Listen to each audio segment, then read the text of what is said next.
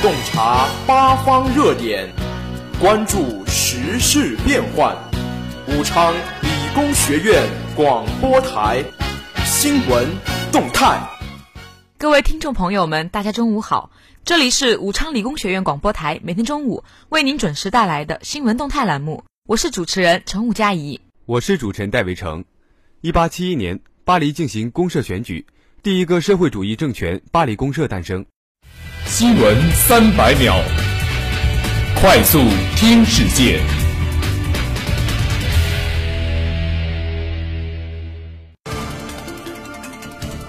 人民网三月二十五日讯，据中时电子报报道，德意客机二十四日坠毁在法国阿尔卑斯山区。巧合的是，六十二年前也有一架飞机在这次失事地点附近坠毁。新华网北京三月二十五日电。外交部发言人华春莹二十五日在例行记者会上表示，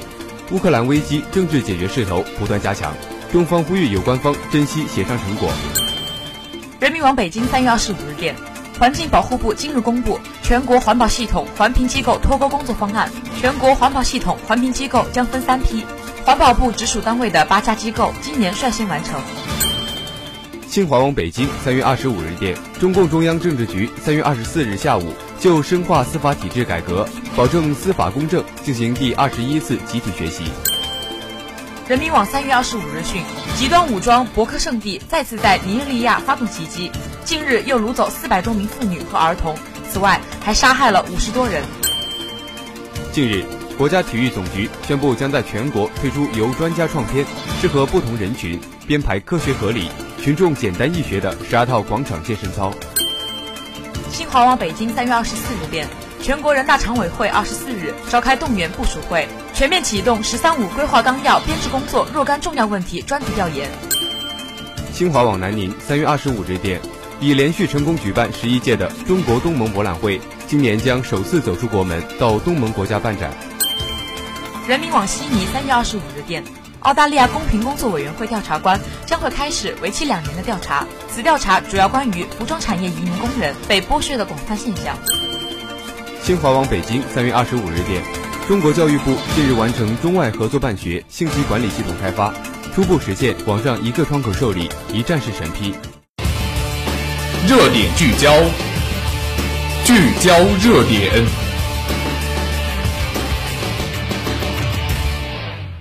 首先，让我们共同关注国际新闻。新华网北京三月二十五日电，外交部发言人华春莹二十五日就德国之翼航班失事答记者问时表示，中方对失事航班所有罹难者表示沉痛哀悼。据报道，德国之翼航空公司一架客机二十四日在法国南部坠毁，机上一百五十名乘客和机组人员全部遇难。华春莹说，获悉德国之翼四 U 九五二五航班不幸失事，我们向所有罹难者表示沉痛哀悼。向他们的家属表示诚挚慰问。经初步核实，航班上没有中国公民。我们将继续密切跟踪事件进展，同各方保持密切沟通。世界水日，兴业银行和阿拉善 S 一一共御水资源保护。三月二十二日，一年一度的世界水日当天，阿拉善 S 一一公益机构。与国内首家制造银行、环境金融领域的先锋兴业银行在上海联合举办水与可持续发展论坛，邀请来自联合国教科文组织、世界自然基金会、中国工程院、中国科学院、中国水科院水资源所、上海水资源保护基金会以及来自国内外环保组织、企业的三百余名代表，共同探讨水资源保护与可持续发展。兴业银行于当日同时宣布。发行国内首张公益慈善概念银行卡，持卡人可自愿捐款，定向支持阿拉善 S 一一公益机构提倡的一亿棵梭梭树项目。数据显示，我国一点一亿居民住在周边一公里内有排污企业，一百九十七条河流中不到一半可供饮用、游泳或养殖，三分之二的城市缺水，半数城市地下水污染严重。在今年两会政府工作报告中，水污染防治行动计划首次出现。备受瞩目，在对水污染问题进行铁腕治理的同时，也需要社会群体的共同关注与行动支持。作为2015年保护母亲河、留住中国美世界水日大型环保公益活动的重要内容，当天的水与可持续发展论坛，除了有主办方阿拉善 S11 公益机构现任会长任志强、第二任会长王石和兴业银行副行长陈景光出席，还云集了国内外环境及水资源保护领域的诸多专家，包括环保部、上海市政协、上海市水务局、联合国教科文组织、世界自然基金会、公众环境研究中心、中国工程院、中国科学院、中国水科院水资源所。上海水资源保护基金会、美国环保协会等机构代表与会者从中国水资源管理政策、水与企业可持续发展、PPP 在水资源管理中的现状与前景、企业水战略、企业与水公益等多个角度，共同探讨了水污染治理、水资源保护与可持续发展，呼吁加强水资源保护领域的跨界合作。因治理荒漠化的初衷发起成立的阿拉善 S11 公益机构，是我国首个以知名企业家为主体的环保公益组织。目前会员已超三百八十人，十年来为公益累计投入近两亿元，行动逐渐扩大到水资源、环保等多领域，持续支持了以公众环境研究中心等六家环保组织为核心的水污染监督民间保护网络。接下来，让我们共同关注国内新闻。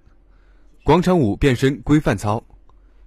夜幕降临，城市的喧嚣刚刚开始。在小区广场、超市门口、公园广场，一部简易的音箱放着欢快的曲目，一群身材各异的大妈们伴着旋律翩然起舞。广场舞以五花八门的姿态深入到我国每一个城市、每一个城区、每一个家庭和每一个大妈的生活，成为全民强身健体、放松心情的主要方式。不需要道具，不需要付费，只需一群志趣相投的人，找一个空旷的场地和一段欢快的音乐。正是通过这种松散的自娱自乐的群众行为，广场舞才在大江南北得以普及。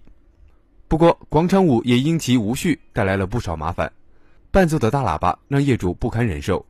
为了争夺地盘、霸占公共资源等，广场舞被贴上低俗扰民的标签。对此，专家认为。老百姓对广场舞的抵触更多是一种情感排斥，因为它有些行为不妥当，污染了公共秩序。与发达国家深入学校、社区的全民健身热潮相比，我国没有把健身作为一个不可或缺的生活方式。大妈们锻炼方式太简单，无论是社区健身器材，还是散步，乃至广场舞，几乎都属于浅层次的健身方式。为了让全民健身更规范，让体育发展建立在有质的运动基础上。体育总局上接政策，下接地气，拿出十二套方案。最高检严格规范重大贿赂案件律师会见。曹建明称，律师会见难、阅卷难、调查取证难等尚未彻底根治。据新华社电，记者昨日从最高人民检察院获悉，最高人民检察院检察长曹建明日前强调。各级检察机关要探索建立公开、规范的与律师交流沟通机制，严格规范重大贿赂案件律师会见，切实保障律师职业权利，保障律师权益。曹建明在最高检召开的学习贯彻全国两会精神电视电话会议上说，目前律师会见难、阅卷难、调查取证难等问题还没有彻底根治，不少代表委员对保障律师权益反应强烈。各级检察机关要切实转变观念，充分认识律师在维护公民合法权益、促进法律正确实施，特别是推动检察机关严格规范、公正文明司法中的重要作用，努力与律师一起构建新型、健康、良性互动的检律关系。他表示，要认真落实最高人民检察院关于保障律师职业权利的规定，指定专门部门接待律师。严格规范重大贿赂案件律师会见，安排专门场所方便律师阅卷，认真审查律师提供的证据材料。对阻碍律师依法行使诉讼权利的控告检察部门，要调查核实，提出纠正意见；拒不纠正的，由纪检监察部门给予纪律处分并通报。曹建明同时表示，检察机关要深入开展规范司法行为专项整治工作，推动广大检察人员思想深处发生转变。真正让规范司法成为习惯和自觉，特别是对违法适用指定居所监视居住、阻碍律师依法行使诉讼权利、违法扣押冻结处理涉案财物、选择性司法、同步录音录像不落实等顽疾，既要立行立改，又要加强长效机制建设。最后，让我们共同关注校园新闻。中南在线三月二十五日消息，三月十九日，由全国妇联、中国妇女发展基金会发起的“守护童年女生安全行动”公益活动正式上线。由我校师生编写，湖北东西文化传播有限公司策划出版发行的《女生安全手册》，从全国的同类女生安全教育书中脱颖而出，成为女生安全教育首选书籍。该公益活动是中国妇女发展基金会。母亲中国传统文化发展基金设立以来发起的第一个公益项目，旨在针对女生遭遇性侵等人身伤害问题，通过教育培训和实验预防，让女生学习安全知识，增强安全防范意识，从而提高女生自我保护能力。出席此次活动的有全国妇联、中国妇女发展基金会、清华大学、武昌理工学院主办方广信科教集团等单位和爱心企业。近年来，女生安全事故日趋严重，这些安全事故不仅仅伤害到一个健康的孩子，甚至还毁掉一个幸福的家庭，已经成为严重影响学校、家庭和社会稳定的重大问题。全国妇联、中国妇女发展基金会一直关注在校女生这一特殊的弱势群体。从2014年基金会在守护童年女生安全行动立项之初。确定选用由广信科教集团旗下湖北东西方文化传播有限公司策划、武昌理工学院编写、语文出版社出版发行的《女生安全手册》。我校编写的《女生安全手册》关注女生安全，关爱留守儿童，免费赠送中小学，举办女生安全教育讲座，开展心灵帮扶，曾引起社会广泛关注。新华社、人民网、中央电视台、中央人民广播电台。中国教育报等数十家主流媒体给予关注和报道。